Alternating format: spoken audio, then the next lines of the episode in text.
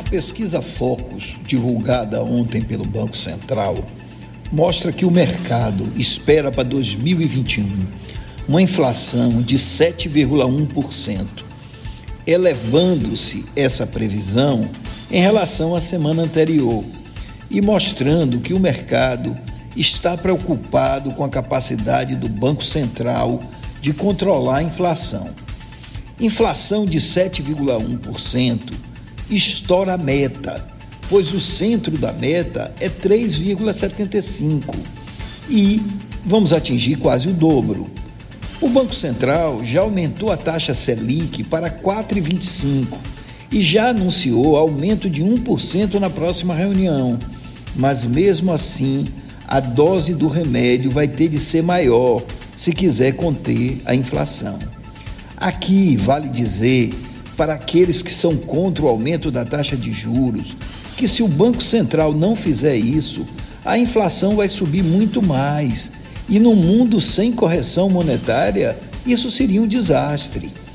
O problema é que a jogada do ministro Paulo Guedes querendo parcelar os precatórios soou como uma tentativa mal ajambrada de furar o teto dos gastos. E isso, juntamente com a busca de recursos a qualquer preço para aumentar o valor do Bolsa Família, fez o risco fiscal voltar a crescer. Resultado: a bolsa despencou, o dólar aumentou e a inflação permanece impávida. No início do ano, muita gente dizia que a economia brasileira ia ter um alto crescimento com o superciclo das commodities, a queda do dólar e o aumento da arrecadação. Nada disso aconteceu.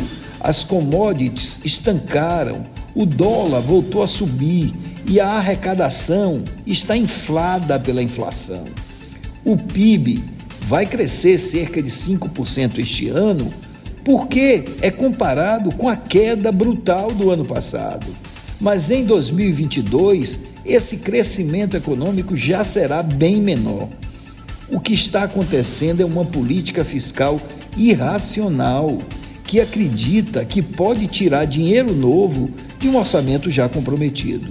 No momento atual, o ciclo é de inflação em alta, juros disparando e freio no crescimento.